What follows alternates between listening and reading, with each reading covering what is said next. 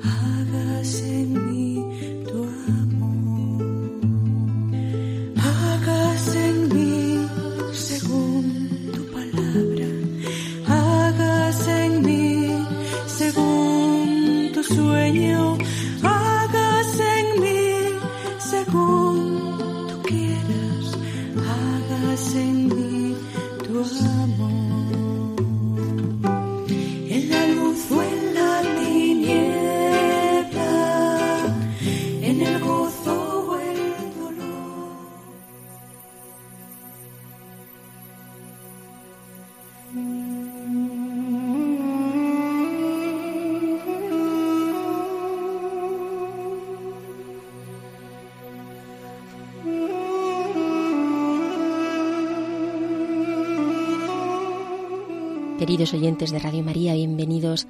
Estamos en el programa Hágase en mí según tu palabra. Gracias por estar ahí y gracias también por esos continuos correos que ustedes nos mandan, pues agradeciéndonos el programa.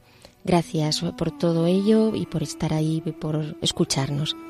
Hoy, eh, queridos oyentes, empezamos con una, una nueva serie de programas en torno a un personaje que ha sido, en cierto sentido, mm, difícil de entender. Job, el problema del mal. Este personaje que intenta debatirse frente a Dios sobre por qué el mal, por qué el sufrimiento. Muy interesante. Yo creo que, que les puede ayudar mucho a todos ustedes. Ya saben que pueden ponerse en contacto con nosotros a través del correo hágase en mí según tu palabra arroba radiomaria.es. Repito, hágase en mí según tu palabra arroba radiomaria.es. Y vamos a iniciar este camino que Dios nos pone a través de Job, sabiendo que componemos este programa, el equipo del programa, se encuentra Marisa López, el padre Carlos Reyes Tremera, desde Burgos, y quien les habla, Inmaculada Moreno. Y digo que vamos a iniciar esta andadura por el programa viendo algunas claves para leer, en este caso, el libro de Job. Yo creo que esto nos va a ayudar después a entender en próximos programas lo que significa y entender más el significado del libro de Job. Claves para leer la Biblia.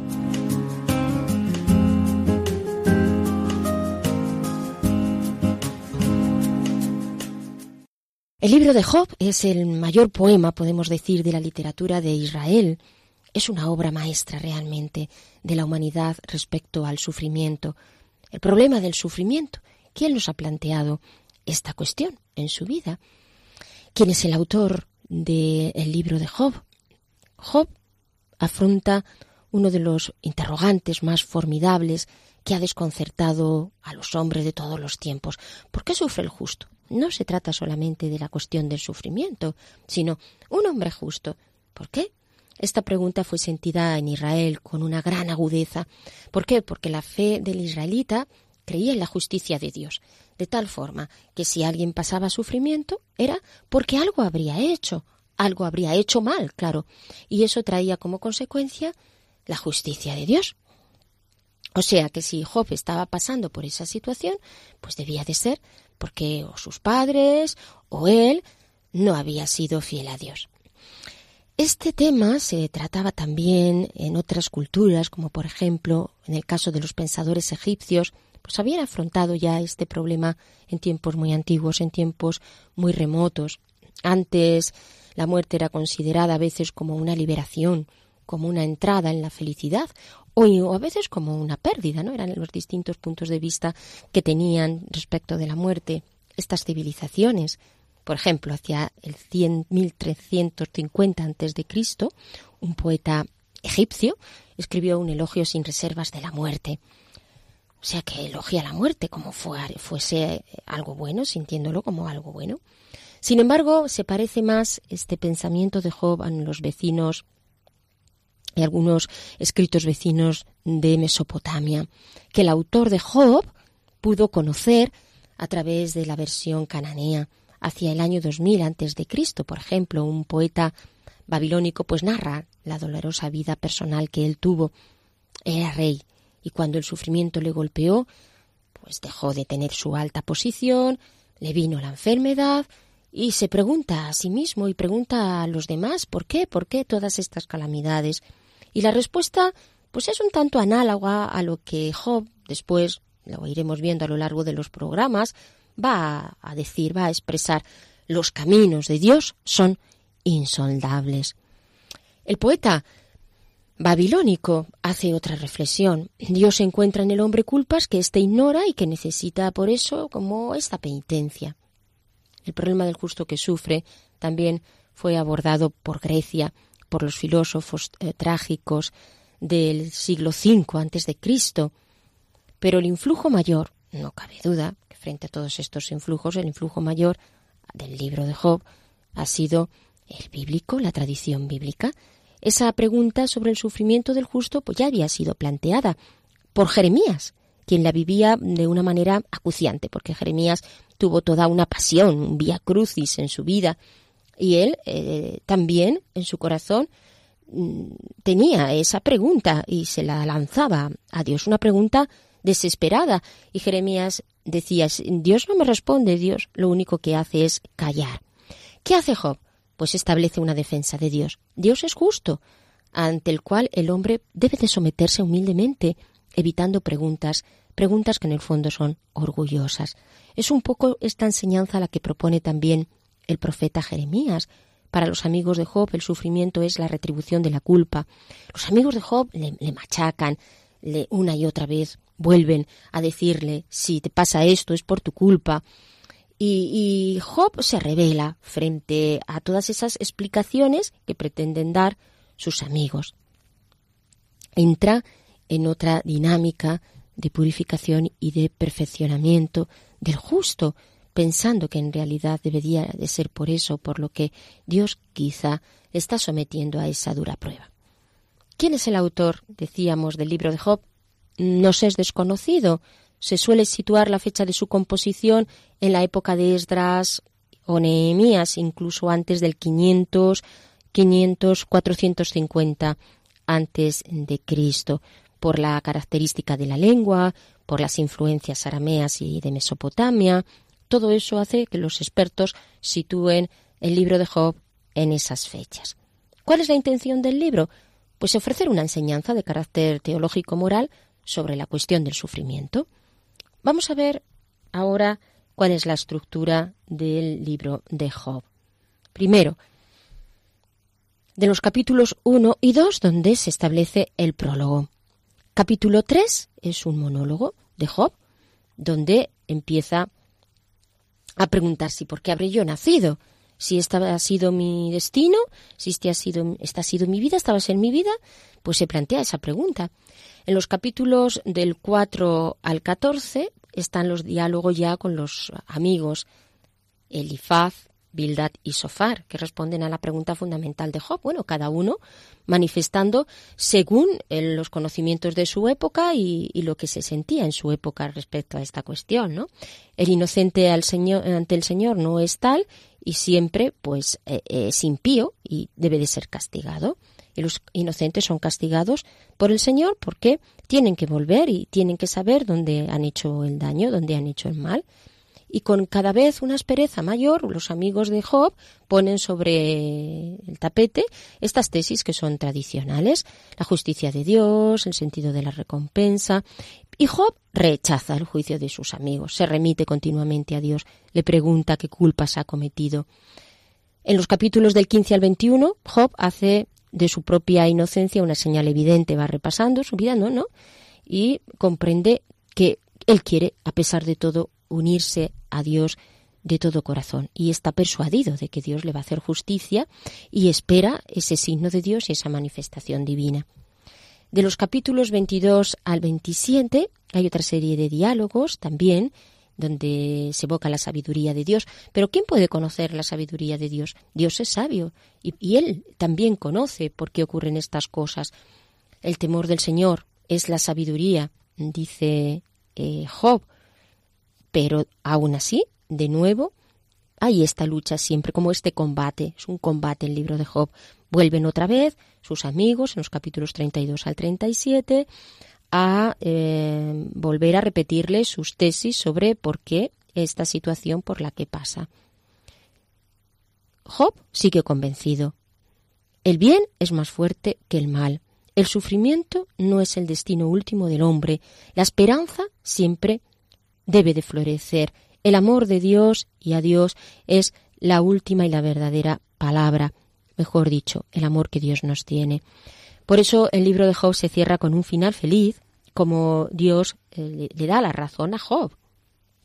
Un final que muestra que Dios no quiere los sufrimientos por sí mismos, sino que eh, en realidad prepara al justo a través de ellos. Job puede gratuitamente recibir lo mismo que pidió Salomón, una vida larga, riquezas. No, no, no has pedido nada de eso, recordemos, como le dice el Señor a Salomón, sino que has pedido un corazón sabio. Es ese corazón sabio el que Dios da también a Job a través del sufrimiento, y como el sufrimiento pues es una manera de dar sabiduría. Dios manifiesta su gloria en Job duplicando sus bienes, y en medio de esa noche no olvida la bondad de Dios Job, experimentada anteriormente.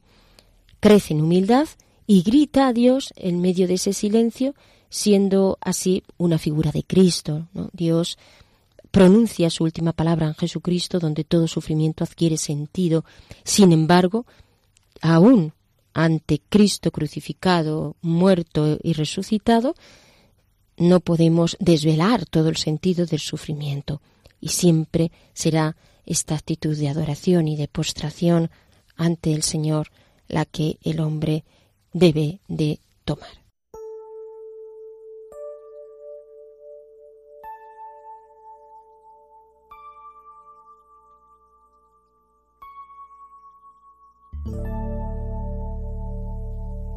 Señor, después de haberte alabado, queremos entrar a tu lugar santísimo.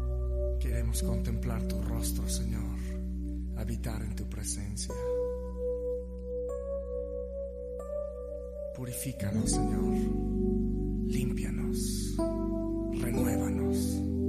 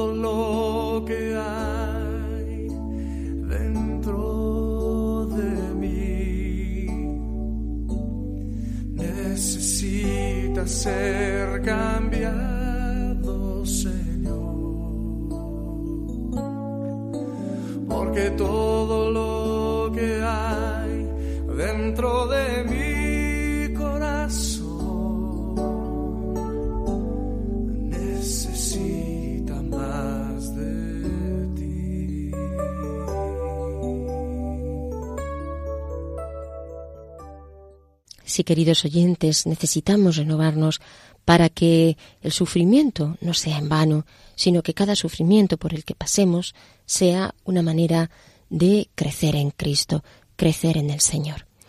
Y vamos ahora a dar paso al texto y a la lectura de hoy.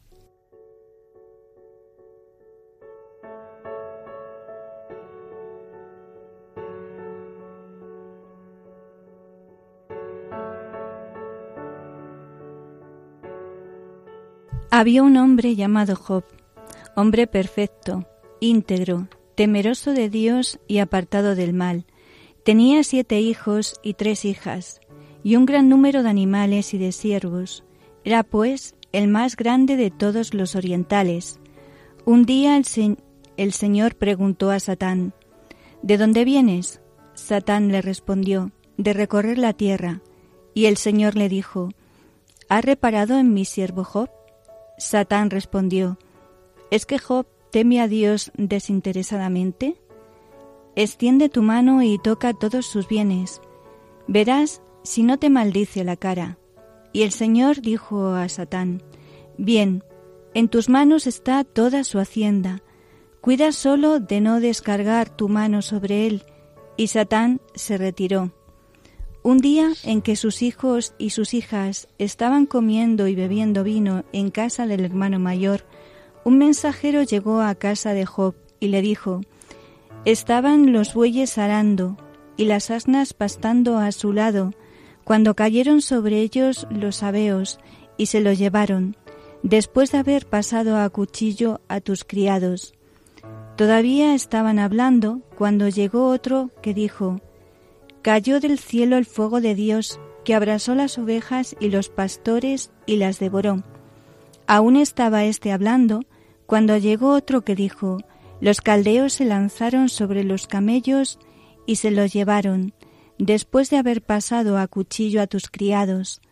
Estaba todavía hablando cuando llegó otro que dijo, Mientras tus hijos y tus hijas estaban comiendo y bebiendo vino en casa de su hermano mayor, se levantó un gran viento del lado del desierto que sacudió las cuatro esquinas de la casa, y ésta se derrumbó sobre los jóvenes que quedaron muertos. Entonces Job adoró y dijo, Desnudo salí del vientre de mi madre, desnudo allá regresaré. El Señor me lo dio, el Señor me lo quitó. Sea bendito el nombre del Señor. En todo esto no pecó Job, ni dijo nada insensato contra Dios. El otro día el Señor dijo a, Satán, ¿De dónde vienes? Satán le respondió, de recorrer la tierra. Y el Señor dijo a Satán, ¿Has reparado en mi siervo Job? Aún sigue firme en su entereza. Satán respondió, piel por piel, que todo cuanto tiene el hombre está dispuesto a darlo por su vida. Pero extiende tu mano y toca sus huesos y su carne, verás si no te maldice a la cara. Y el Señor dijo a Satán, Ahí lo tienes en tus manos. Respeta, sin embargo, su vida. Satán salió de la presencia del Señor e hirió a Job con una llaga maligna, desde la planta de los pies hasta la coronilla de la cabeza. Job, con un cascote de teja para rascarse, fue a sentarse sobre la ceniza. Su mujer le dijo, ¿Todavía perseveras en tu rectitud? Maldice a Dios y muere. Pero él respondió, Hablas como una mujer necia. Si aceptas de Dios el bien, ¿no se ha de aceptar el mal? En todo esto no pecó Job con sus labios.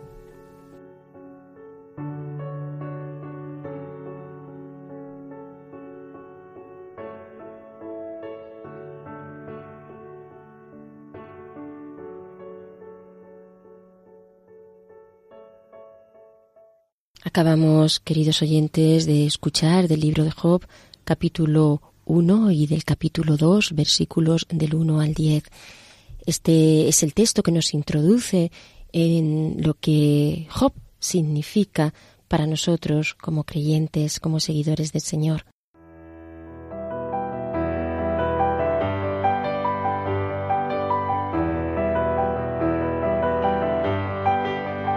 Dios al encuentro del hombre.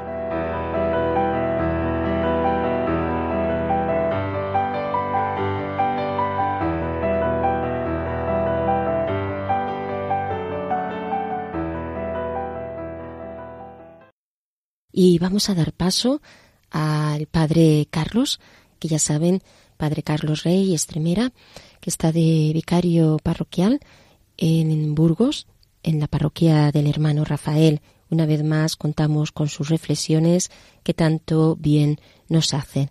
Muy estimados oyentes de nuestro programa en Radio María, saludos afectuosos a todos. Hoy iniciamos un nuevo ciclo en nuestra programación centrado en el libro de Job. Vamos a dedicarle un total de cinco programas, más que el que hemos dedicado a ningún otro personaje. Tal es su importancia. Este, el primero de la serie, estará centrado en ver de qué forma se le cambia la vida a Job y al modo como reacciona ante la cascada de desgracias que se abaten sobre él, bendiciendo a Dios a pesar de todo. Dios me lo dio, Dios me lo quitó. Bendito sea el nombre del Señor, afirma, después de haber perdido todos sus bienes, a sus hijos y la salud. Comenzamos. Había una vez en el país de Us un hombre llamado Job. Así comienza un cuento que se transmitía desde hace más de tres mil años por los pueblos del Oriente Medio. Hablaba de Job, un hombre modélico que además de justo, honrado, intachable y temeroso de Dios, era afortunado pues poseía todo lo que el hombre podía soñar. Familia numerosa, inmensa riqueza, honra e imagen social. Era la personificación del hombre feliz y realizado en este mundo. Hasta que habiendo quedado en la ruina y en la deshonra más totales, había reaccionado con una paciencia como la del santo Job, se dice proverbialmente, por lo que Dios le había bendecido con nueva familia, nuevos bienes y una larga y dichosa vida. Hacia los años 350 antes de Cristo, un autor judío retoma la milenaria leyenda, la retoca, le añade por su cuenta todo un largo poema y hela aquí, reconvertida en el actual libro de Job. Partiendo de un cuento de un solo capítulo, el autor judío lo transforma y lo convierte en una obra cumbre de la literatura universal de cuarenta y dos capítulos. Así se gestó este libro genial, llamativamente moderno, revolucionario y provocativo, no apto para piadosos y conformistas. El autor judío transformó el antiguo cuento en drama teatral y a su protagonista el paciente y conformado Job, lo remodeló en un Job desgarrado por una atroz crisis, un Job rebelde, cuestionador, y tan blasfemo como los mayores ateos.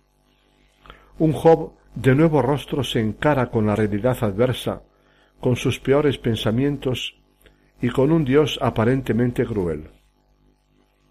Este nuevo Job es un Job convertido en portavoz de los innumerables hombres y mujeres dolientes de la historia de la humanidad, forzados a hacerse la pregunta ¿por qué? Desde entonces sigue siendo un libro que da que pensar, tanto al creyente como al no creyente, pues no estamos todos heridos por mil experiencias duras de la existencia, intrigados por mil interrogantes, cuestionados por los lados sombríos de la vida? El actual libro de Job viene a ser un drama teatral en tres actos sucesivos. El segundo es un debate entre los actores. El protagonista Job, por una parte, crítico y buscador apasionado de una respuesta al problema del sufrimiento de los inocentes y justos, sus tres amigos, por otra, representantes de ideas tradicionales sordos e insensibles al dolor de los que sufren, y Dios como objeto de debate. Como todo drama, tiene su dinámica interna. En varios actos nos permite seguir al protagonista Job en un patético itinerario existencial y espiritual. El primer acto del drama tiene cinco breves escenas y ocupa los dos primeros capítulos del libro. En la primera escena, que se da en la tierra. Job aparece como la encarnación misma del hombre honrado, religioso y por eso feliz. Todo le acompaña en la vida, riqueza, prestigio social, felicidad familiar, salud personal. Es feliz y vive una existencia colmada. Es, según las ideas de su tiempo, un hombre bendecido por Dios como premio a su justicia y honradez. Una y otra vez se subraya su ser justo y honrado, religioso y apartado del mal. No hay otro como él, reconoce Dios mismo dos veces. Es el hombre íntegro e irreprochable en todo. Pero he aquí algo novedoso en la segunda escena, cuyo escenario es el cielo.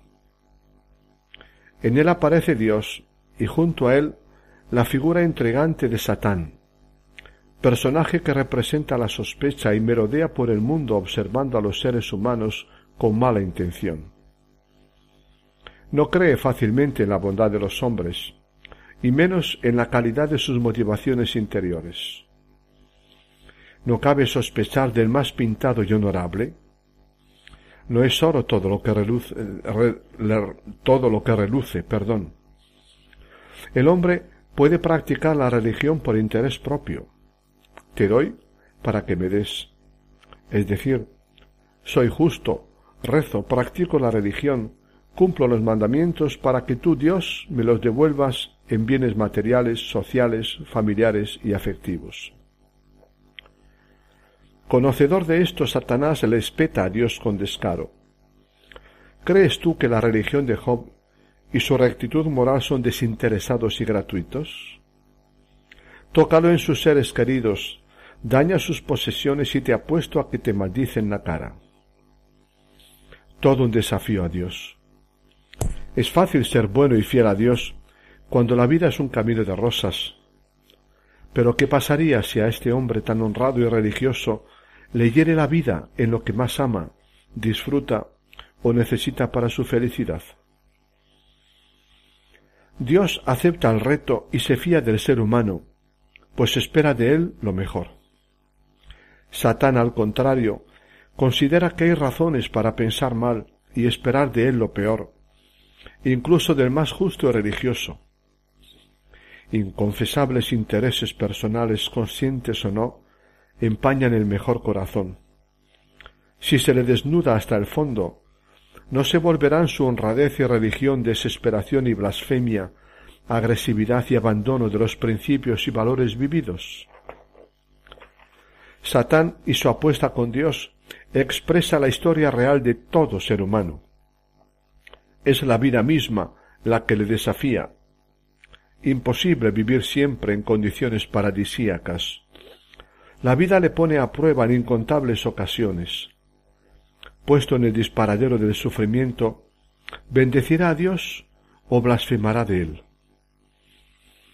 La imagen audaz de la apuesta entre Satán y Dios muestra la, dramaticidad de la existencia humana, que tarde o, o temprano adquiere tonos dramáticos. Los golpes de la vida, la pérdida de bienes, de seres queridos, de la propia salud. ¿Qué cabe esperar del ser humano, habitado por los mejores deseos de honradez, justicia y religiosidad, cuando le llegue la hora de la verdad en el crisol de la vida? ¿Confirmará la calidad y gratuidad de su amor, justicia y religiosidad? ¿O renegará de todo?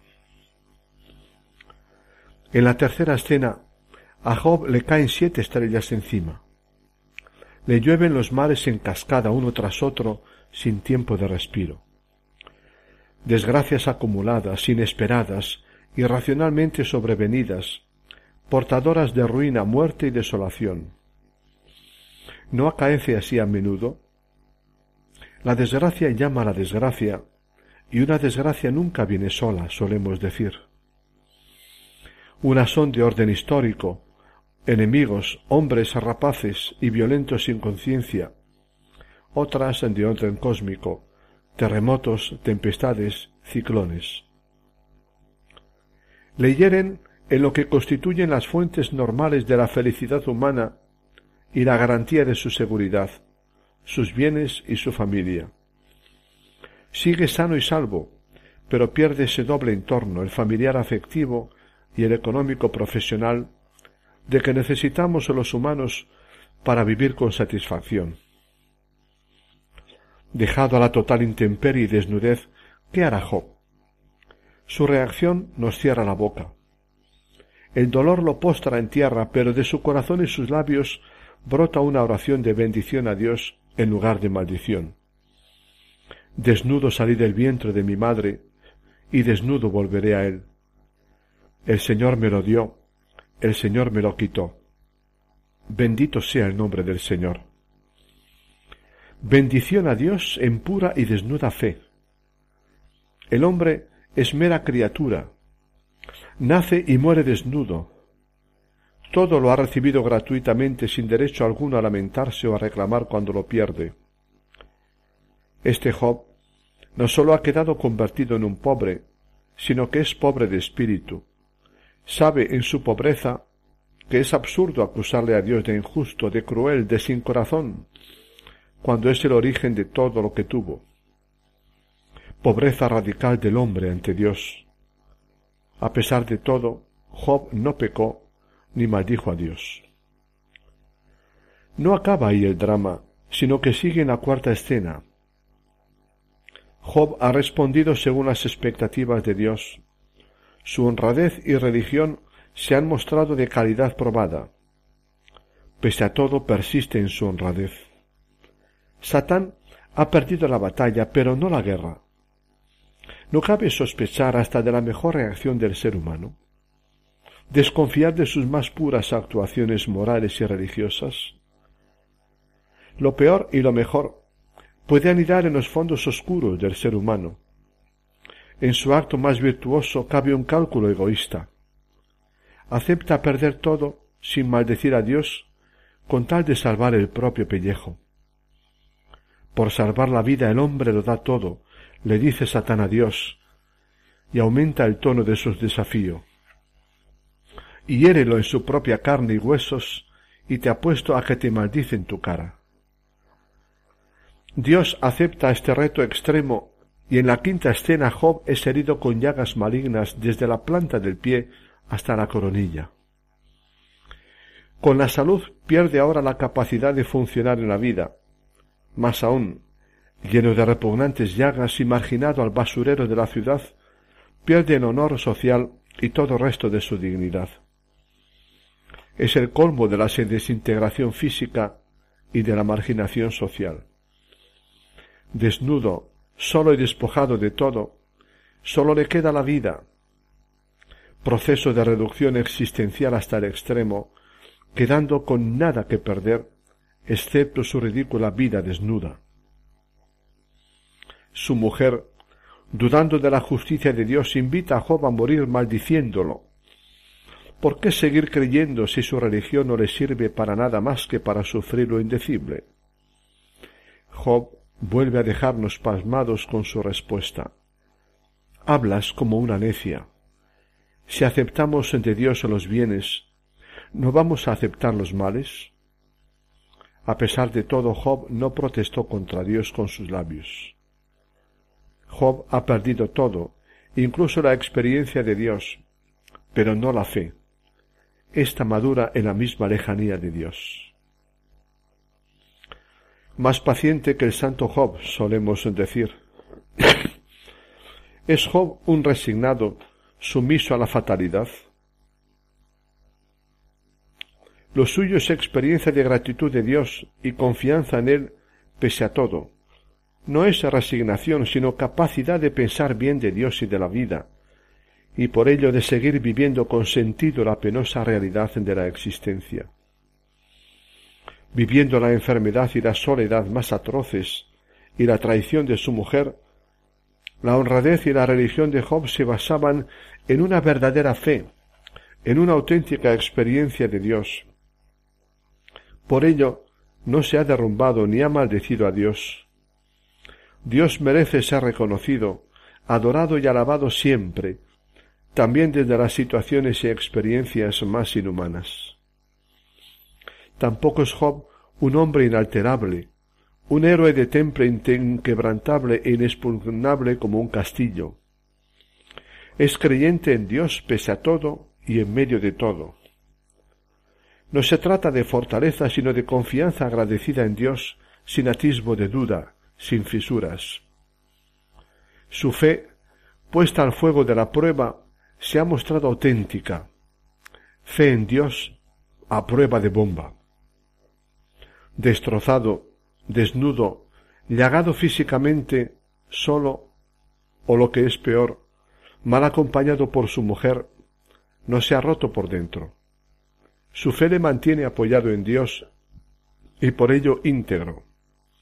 Ninguna queja ni protesta contra nada ni contra nadie, menos contra su Dios adorable.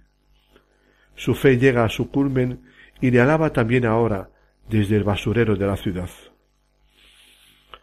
Dios es percibido por Job como más importante que los bienes, que el honor social, que los seres queridos y que su misma salud. Dios es visto por él como mayor fuente de ser y de sentido que cualquier otra cosa o persona. Una gran experiencia interior de Dios y de su amor le lleva a seguir confiando en él e incluso a bendecirle. Todo un retrato y modelo de creyente. Hay para quienes su religión no pasa de ser fachada, costumbre familiar, folclore religioso, creencias, mera práctica social sin raíces en el corazón, adhesión nominal a una institución religiosa, un difuso sentimiento religioso en los momentos gratificantes de la vida, una especie de pacto comercial con Dios. En muchos otros todavía no ha sido confrontada con el drama de la vida y la experiencia del mal, o con las ciencias modernas o con las opiniones de ateos y agnósticos. Basta una experiencia dura, un accidente, la muerte de un ser querido, o el sentirse no escuchado por Dios, o el cambio de ambiente social y cultural, la convivencia con personas de opinión diferente, el escándalo dado por un sacerdote y se acabó la supuesta fe. Job ha podido responder gracias a que su religión era auténtica, honda experiencia de Dios y sentimiento de gratuidad por todo lo recibido. Si antes le vivía desde la abundancia, con gratitud, ahora le vive también desde la desgracia y la pérdida de todo. Aquí concluye nuestro programa de hoy, el primero de los cinco que dedicaremos a Job. ¿Qué os ha parecido? Admirable, ¿verdad? Aunque puede que os haya resultado un poco lejano a vuestra realidad, o incluso algo irreal o imposible, eso de seguir bendiciendo a Dios de haber después de haber perdido todo lo que se poseía, bienes, personas queridas y la propia salud. Los dos primeros capítulos del libro de Job a los que hemos dedicado este programa nos presentan a un personaje que bendice a Dios en medio del sufrimiento. Los siguientes, como veremos, nos darán otra visión del mismo. Es hora de despedirse. No os olvidéis de conectar Radio María dentro de dos semanas. ¿De acuerdo? Hasta entonces. Muchísimas gracias, Padre Carlos, por la profundidad en la que siempre nos introduce con la palabra del Señor. Quiero recordarles, queridos oyentes, que estamos en el programa Hagas en mí según tu palabra y que pueden ustedes entrar en contacto con nosotros a través del correo mí según tu palabra radiomaria.es, que hoy en concreto estamos hablando del libro de Job, porque realmente Job anticipa ese Getsemaní que nuestro Señor pasó.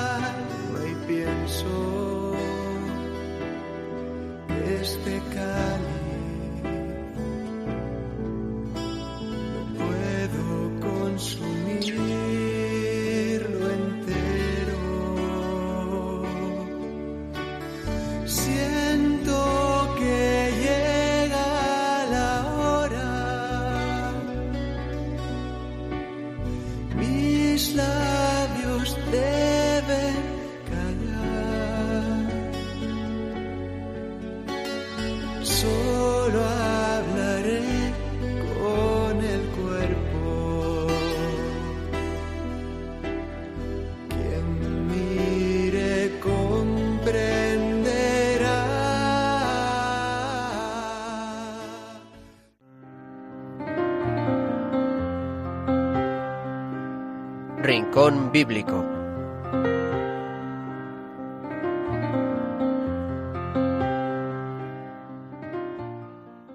Bien, y vamos a empezar con el rincón bíblico, que como ya saben, pues Marisa nos suele siempre preparar algún testimonio para, sobre todo, reflexionar sobre el tema que nos toca. En concreto, ya saben que es el problema del mal con este personaje que es Job. Cuéntanos, Marisa, qué testimonio Bueno, que nos mm. tienes hoy preparado con este tema tan, tan fuerte. ¿no? Pues es un tema muy fuerte. eh, es un testimonio, pues muy bonito y muy fuerte a la vez de una madre y del sufrimiento que conlleva esa madre con, con sus hijos. Pero más que, que contarlo, vamos, vamos a oírlo, ¿no? Eh, también para que no perdamos ni, ni una palabra de lo que dice. Eh, se trata de un testimonio que salió en Religión y Libertad el día 15 de mayo y dice así. Amber tiene cinco hijos. Uno de ellos sufrió al nacer una parálisis cerebral severa, otra de sus hijas un derrame cerebral y la más pequeña nació con espina bífida, por lo cual no puede utilizar sus piernas. Esta madre era una mujer de fe, pero nunca había pensado en el sufrimiento como parte de su proyecto de vida. Y sin embargo, éste le ha acompañado en todo momento, haciendo cuestionarse en muchas ocasiones qué pretendía Dios con todo esto. Y cuenta ahora un poco su testimonio de matrimonio y de familia. Cuando nos imaginábamos nuestra vida, el sufrimiento no fue el capítulo sobre el que escribiéramos. Para mí era un tema del que siempre oía, un capítulo que omitía. Me burlaba de aquella idea de que el sufrimiento fuera un regalo o una bendición. Sin embargo, el sufrimiento marcaría mi vida, mi maternidad, más de lo que jamás habría imaginado. Afirma que a veces lo más complicado es ver cómo se viene abajo todos los planes e ideas preconcebidas de la futura vida. Para ello empezó hace siete años, el día que nació su segundo hijo. El parto se adelantó dos meses y más nació con un pequeño derrame cerebral severo que cambió siendo una parálisis cerebral. Cuando se lo dijeron los médicos se quedó estupefacta. Entonces pidió a Dios un milagro. Quería que su hijo fuera curado y pedía en todo momento que todo cambiara. ¿No era eso lo que quería Dios? ¿No dijo él, pide y recibirás? Entonces un amigo sacerdote le dijo una frase que le enfadó profundamente, pero que tiene un fuerte sentido y que le ayudó. ¿Estás pensando en Dios como Santa Claus? Sin embargo, ella seguía desde su fe pidiendo el milagro, pero éste no llega, hasta que concluyó que Dios debe querer que seamos pacientes. Pero los años pasaron y entonces su hija Josephine, que tenía un año, sufrió un derrame cerebral. Una vez más me quedé estupefacta ante el Señor. ¿Cómo podía hacer esto? Ya me había, había hecho sufrir tanto. ¿Por qué está sucediendo esto? Dios te está poniendo a prueba. Esto es un ataque espiritual, nos decían mucho, porque ellos, al igual que nosotros, estaban incrédulos. Amber seguía tratando de entender desde la fe lo que estaba ocurriendo en su familia. Debe ser que no tengo suficiente fe, pensaba ella. Debo esperar contra toda esperanza como Abraham, y entonces mis oraciones serán respondidas. Y seguía creyendo que si aumentaba la oración, luego lo entenderé, y entonces si tengo fe verdadera, mis oraciones serán respondidas. Pero debajo de todo esto había un terreno inestable. Un año y medio después, cuando todavía estaba inmersa en esa lucha interior, nacía Luisa, su quinta hija. Pero lo hacía con espina bífida, lo que dejó a la niña sin poder mover las piernas, y con un trastorno genético grave. Durante el embarazo, Amber volvió a confiar en que Dios tuviera misericordia de ella y su hija naciera finalmente sana. Mi corazón murió al saber que no, que ella no había sido curada, y de nuevo surgió en ella más preguntas sobre Dios. ¿No se da cuenta de la crueldad de esta situación? ¿No se da cuenta del dolor? También surgieron las dudas, y esta madre llegó a plantearse que tal vez no quiero un Dios que me haga esto. Quizás sea menos doloroso no creer. Tal vez es mejor que te pasen cosas terribles y que un Dios benévolo no no está. ¿Por qué? ¿Por qué era posible esto? Así fue como el Señor desnudó totalmente su corazón. Despojada y rota, me quedé sin nada en el corazón. Solo entonces pude finalmente decir no sé nada, Señor. ¿Quién eres tú? Revélate a mí.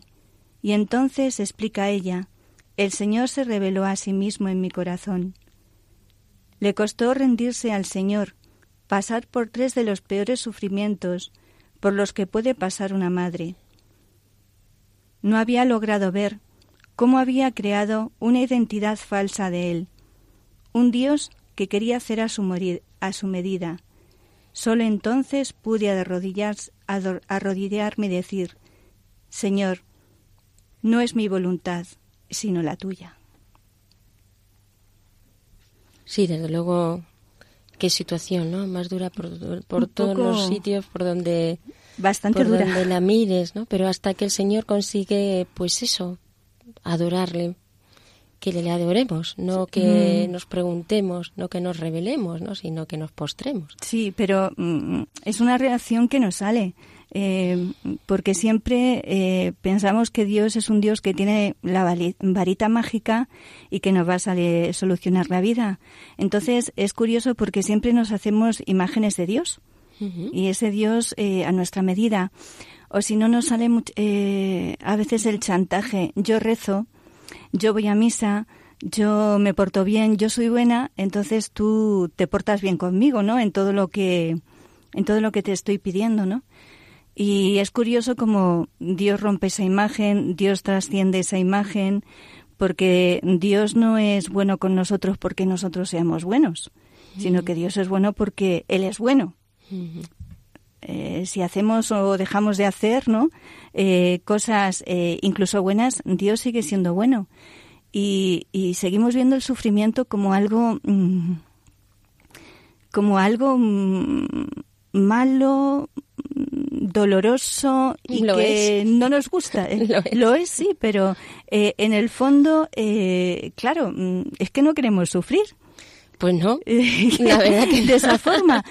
Y sobre todo yo creo que una madre con sus hijos. Es, tiene que ser una cosa tiene durísima. Tiene que ser muy dura, muy dura, Tiene que ser una cosa durísima, claro. una madre antes quiere que le pase a ella todo que a sus antes hijos. que le pueda pasar a sus hijos, ¿no? Y luego no a uno, sino uno tras de otro. Eso tiene que mm. ser algo pues muy muy fuerte. Sí, y doloroso y, y claro, y sobre todo aceptarlo, ¿no? Aceptarlo eh, y ver que eso mm, pues puede ser para toda la vida y es para toda la, vamos, para la vida, hasta que lleguemos a la vida eterna, ¿no? Pero es un sufrimiento eh, constante, ¿no? Y, es curioso, ya cuando deja de luchar, cuando ya se rinde a Dios o cuando ya se, esa imagen que tiene de Él, mm, pues eh, se le quita y, ve que es mucho más de lo que ella piensa. Sí, eh, aquí hay varias cosas. Yo creo que también hay una cuestión psicológica. Es decir, psicológicamente mm, tu psicología no puede con eso. ¿Quién puede con eso, con lo que pasa a mm. esta mujer? Ya no es mm. que uno no, no quiera de su corazón, pero ¿quién puede soportar eso, no? O te vuelves loco o, no sé, porque hay algo en ti que explota en tu, en tu humanidad. Y cómo ahí está precisamente el milagro. El milagro está en que Dios nos prepara también a nivel psicológico, abre nuestra capacidad también nuestra psicología, porque esto es lo que hace la fe. La fe no se queda en nuestra manera o nuestra forma de ser, de, sino que lo que hace es que al romperla nos, nos abre y nos capacita pues para algo, para aceptar esto, porque ¿quién acepta esto? Y ahí está la, gracia de la gracia de Dios no en esa esa ruptura también a ese nivel humano a nivel psíquico a nivel interior en todo tu toda tu persona. Claro eh, pues pregúntate las personas que no tengan fe. Cómo cómo debe de ser eh, pues eh, el dolor la impotencia y llegar pues a ciertos momentos donde dices mejor no no vivir no mejor morir. Claro, se agarran también a otras cosas. Eso puede ser una actitud, pero es curiosa que no es la única. Si se sale a la persona que aunque no tenga fe, pues puede entrar en una en esa rebeldía y, y por no mm. querer reconocer a Dios, pues decir, mira, pues, me quito la vida, ¿no? Como puede ser muchas veces, o me la quitáis, como estábamos viendo en, nuestras sociedades. Mm. Eh, esa es una, una, una, salida, una salida que pues está siendo una de las más de las más corrientes, en, quiero decir, de las más frecuentes, mejor la palabra.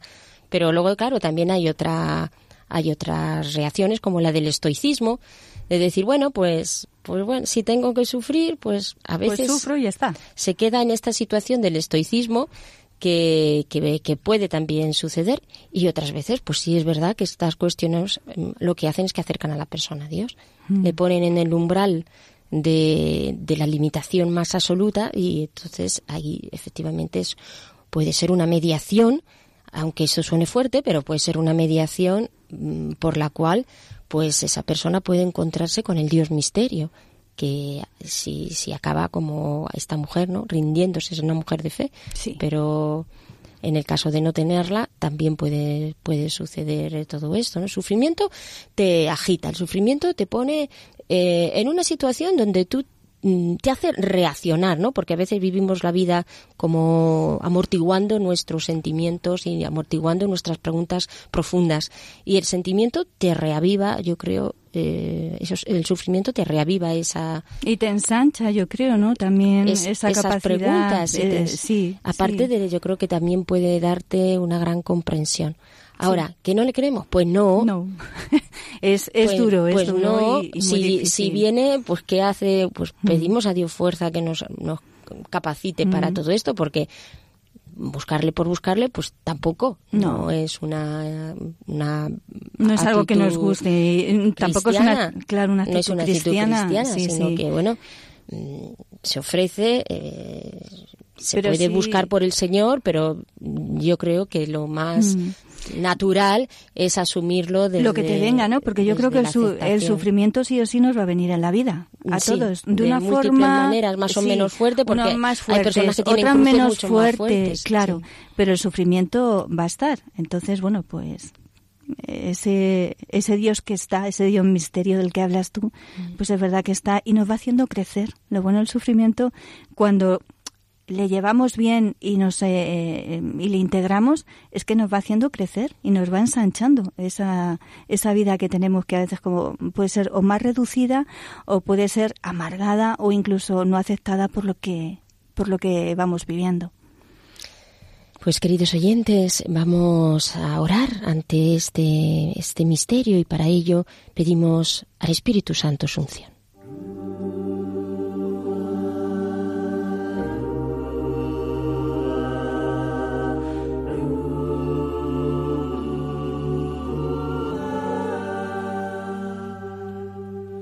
Un pastorcico solo está penado, ajeno de placer y de contento, y en su pastor ha puesto el pensamiento y el pecho del amor muy lastimado.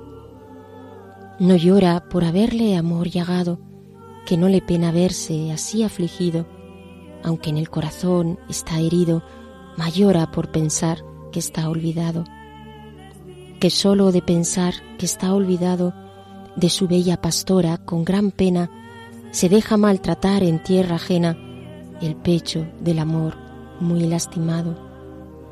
Y dice el pastorcito, ay desdichado, de aquel que de mi amor ha hecho ausencia y no quiere gozarla mi presencia y el pecho por su amor muy lastimado.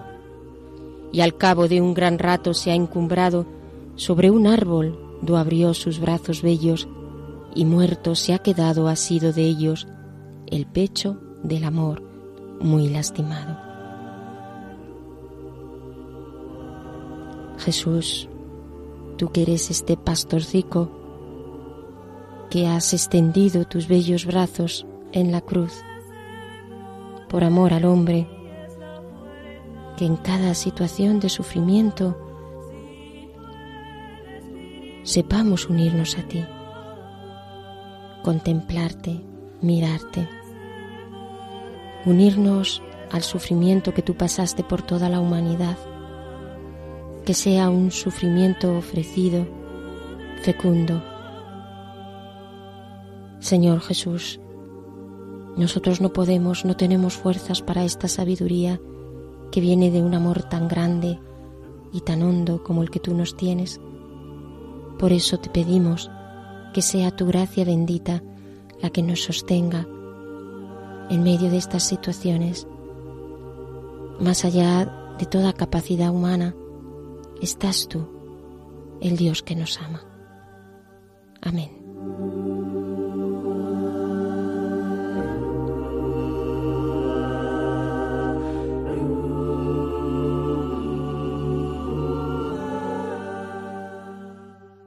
Queridos oyentes de Radio María, pues terminamos con esta preciosa poesía del pastorcico de San Juan de la Cruz, el programa de hoy, deseándoles que el Señor les dé en medio de los sufrimientos de su vida esta capacidad para reconocer ahí su infinita sabiduría. Y por supuesto, les esperamos en el próximo programa de Hagas en mí según tu palabra. Gracias por su atención.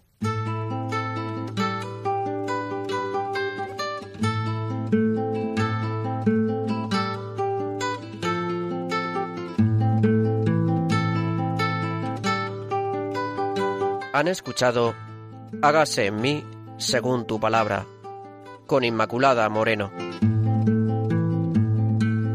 Hágase en mí según tu palabra, hágase en mí según tu sueño, hágase en mí según